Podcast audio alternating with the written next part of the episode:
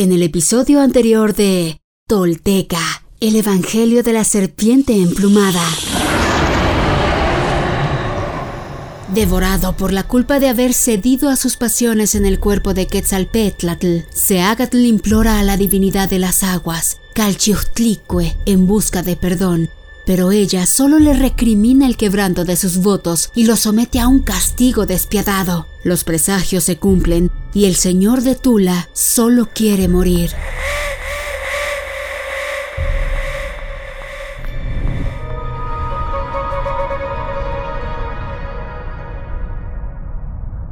Si hasta el avatar es víctima de sus pasiones, entonces los demás seres humanos tienen, tenemos esperanza de redención.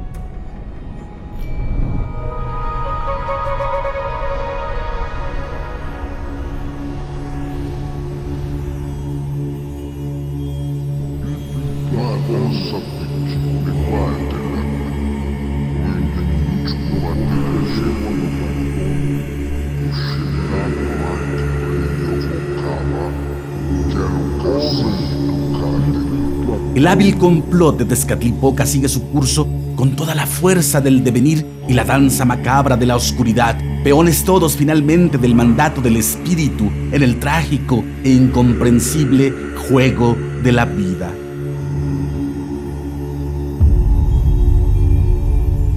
Esto es Tolteca, el Evangelio de la Serpiente Emplumada. Todo esto sucedió y los textos y códices dan cuenta de ello. Estos son hechos reales.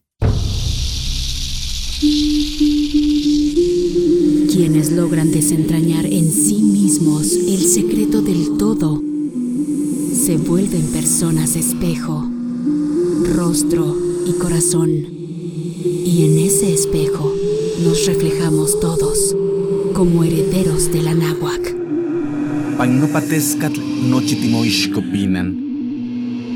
Toix guantoyolotl.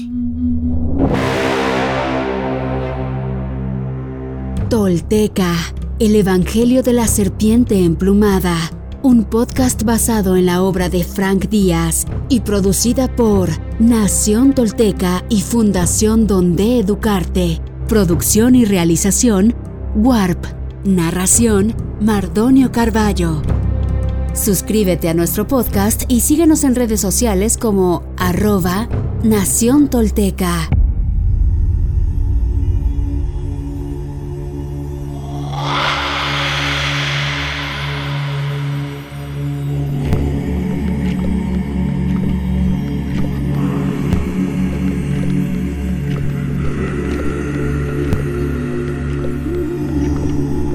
Mientras Seacat descansaba en el ataúd, Tezcatlipoca fue a avisar a Huemac que la primera parte del plan ya estaba consumado.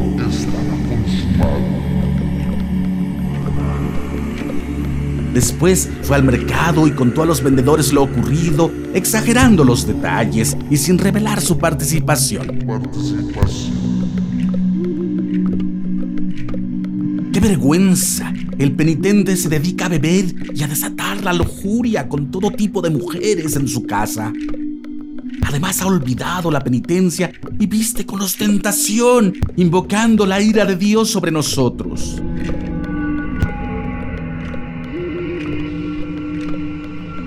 Pronto todo el pueblo estuvo murmurando de Seacat.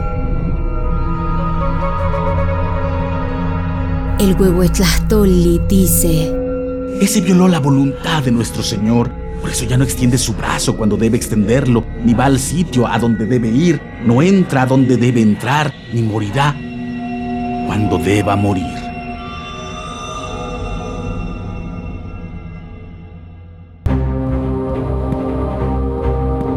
Los ministros del Estado se citaron en el Palacio de Gobierno para ponerle un alto a las murmuraciones. Allí les esperaba Tezcatlipoca con su disfraz de peregrino. Mucha cortesía los fue ubicando según sus rangos sobre las bancas de piedra. Cuando todos estuvieron sentados, Huemac se puso de pie y les dijo, Amigos, vivimos momentos asiagos temor en las fronteras, corrupción en el gobierno. Ruego escuchen lo que viene a decirnos este honrado sacerdote. Tezcatlipoca, presentándose a los ministros con una reverencia, les dijo, Señores, ocurrió lo que nunca esperamos.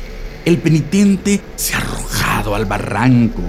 Sus pecados son tan graves que no me atrevo a describirlos.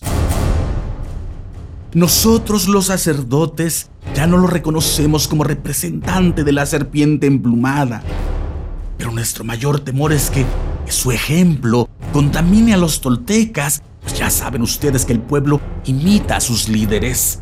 Creemos que el único modo de evitar la contaminación es expulsar a Seacatl. ¡Mientes, anciano!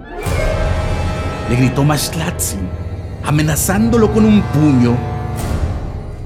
Topilzin fue engañado por los demonios. Tropezó, pero su arrepentimiento es tan sincero que merece perdón.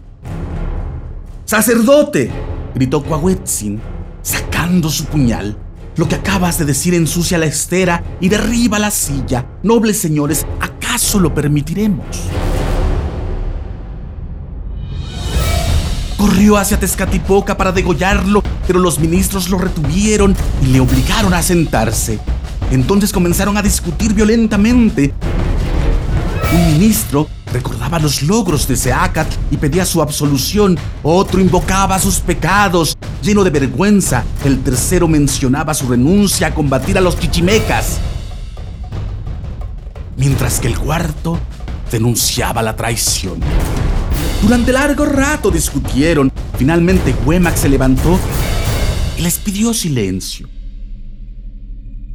Señores, yo no quiero resbalar en la estera, pero tampoco quiero fallarle a mi pueblo. Todos estamos agradecidos a Topilzin, pues ha sido un gran gobernante, pero en los últimos tiempos ha cambiado. Ya no es el guerrero ni el asceta de antaño. Su debilidad y sus pecados son notorios aunque sus consejeros quieran bañarlo en Chapultepec, propongo que votemos sobre el curso a seguir.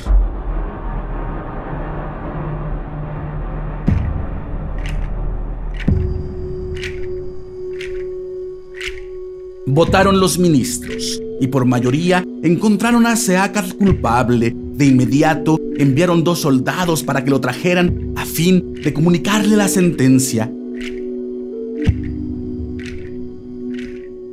Llegó Seacat a la sala del consejo apenado y triste y fue a sentarse en el asiento reservado para el Tlactuani, pero el ministro Omecoyot Dos Coyote lo interceptó. Detente, Topilzin. Ya no eres digno de ocupar esta silla. Tú nos has flechado donde más nos duele, has ensuciado nuestros rostros. Nosotros confiamos en ti y tú robaste nuestra inocencia. Entonces Huemac tomó la palabra y lo sentenció. Este tribunal te ha juzgado y te ha encontrado culpable. Puedes quedarte entre nosotros. Nepahuesca, Teca, Chimocascayaguati, Tlaxihualhuia Nonnan, Tlaltecuhtli, San Iguian, Chitlacahualti, Intlamakaski, Yacampilxayaque, Masanihuianquia, Cuixquimosla Cuixhuiplayas, Canima Aman, Intlacamoquisas, Intlacamoyas, Caonehuac, Nihmati Inteipan, Nischihuas. Ve lejos a burlarte de otros. Tú, madre mía, señora de la tierra, obliga a marchar al imprudente sacerdote para que por las buenas se vaya. ¿Acaso mañana o pasado se irá? Enseguida, ahora, si no se va, si no abandona nuestros límites, yo sé lo que le haré.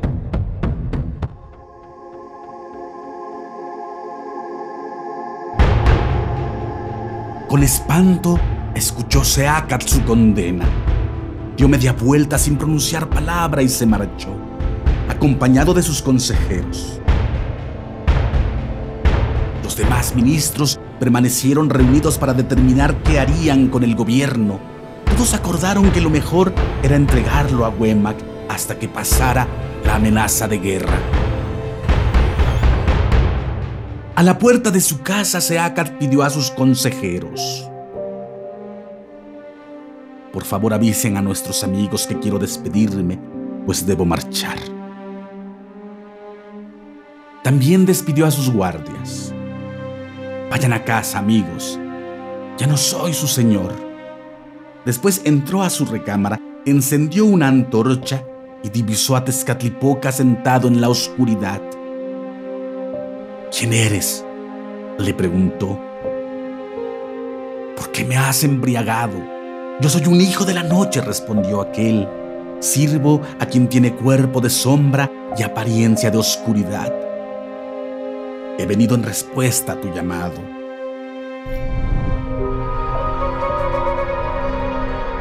Historia de las Indias dice, sabéis las cosas por venir y sabéis todo cuanto pasa en el mundo. Os es patente lo que está dentro de los cerros y en el centro de la tierra. Veis lo que está debajo del agua, en las cavernas, en los agujeros y en las fuentes os llamáis hijos de la noche.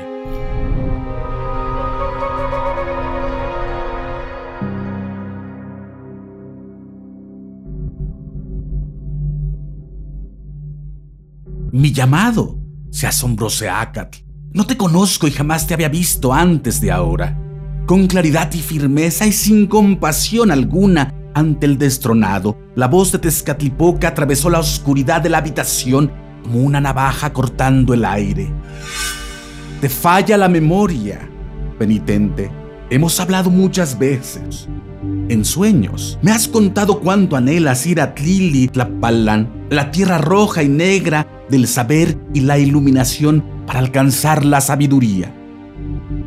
Por eso te has dedicado a las espinas pensando que el dolor es mérito. En ceguedad has vivido, pero la medicina que te di te iluminará.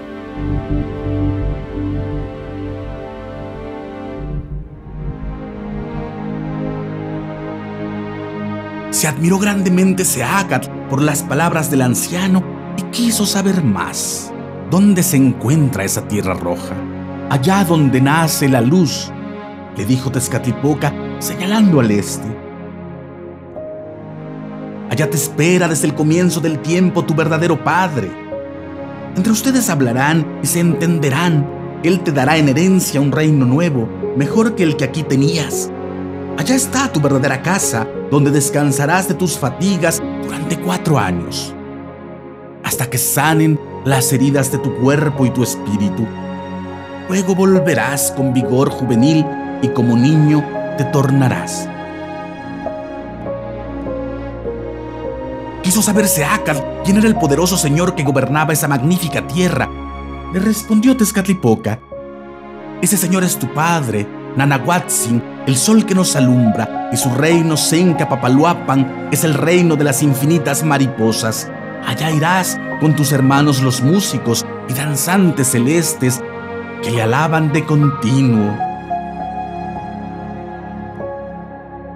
Si me voy, ¿qué será de Tula? Le preguntó Seacatl. ¿Acaso caerá la capital que edifiqué donde sostengo la palabra de Ipalnemowani, aquel por quien vivimos? ¿Quién mantendrá los templos y palacios? ¿Quién limpiará la tierra? Por completo se perderá mi memoria.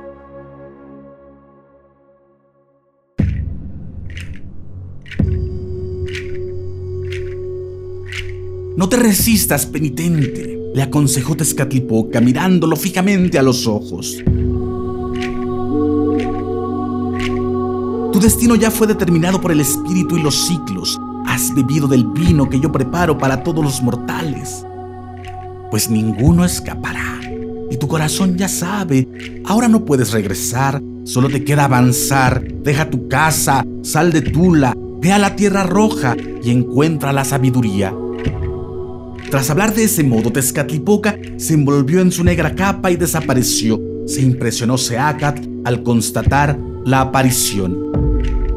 Tetzawi, Tetzawi, señal divina, murmuró todavía desconcertado, por la cascada de eventos que se precipitó tan repentinamente como la noche que abrazó a Tula.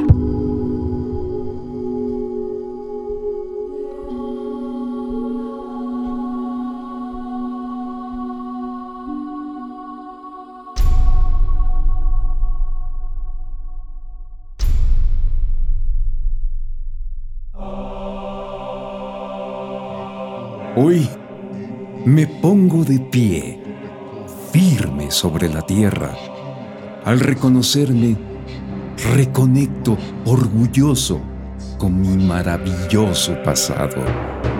Dejo atrás la mentira, las falsas creencias y la vergüenza que me fueron impuestas. Sí, estoy listo para tomar mi destino. Hoy después de mil años, he despertado. Soy espíritu tolteca que jamás fue conquistado. Hoy reconecto contigo, Anáhuac, nuestro verdadero, grandioso y milenario origen para que, desde ahí, unido con mis hermanos toltecas, caminemos erguidos en el presente y hacia el futuro que forjaremos. En mis manos tomo conocer y morar en el rojo y en el negro, en Tlili y en Tlapali, en la sagrada sabiduría tolteca, tesoro de la humanidad que hoy regresa y devela su legado. Un camino para despertar y evolucionar en un mundo que se ha quedado sin imaginación ni respuesta. Así, basados en nuestra verdadera raíz tolteca, incorporando los últimos mil años de avances y sacrificios de hombres y mujeres de todas las culturas, iniciamos la construcción de un futuro que sí es posible, deseable y esperanzador para la humanidad, el planeta y el universo. Sí, soy sagrado. Soy tolteca. Soy sagrado. He despertado y desde mi vulnerabilidad descubro mi verdadero poder. Una vez más, mi corazón brilla en el horizonte.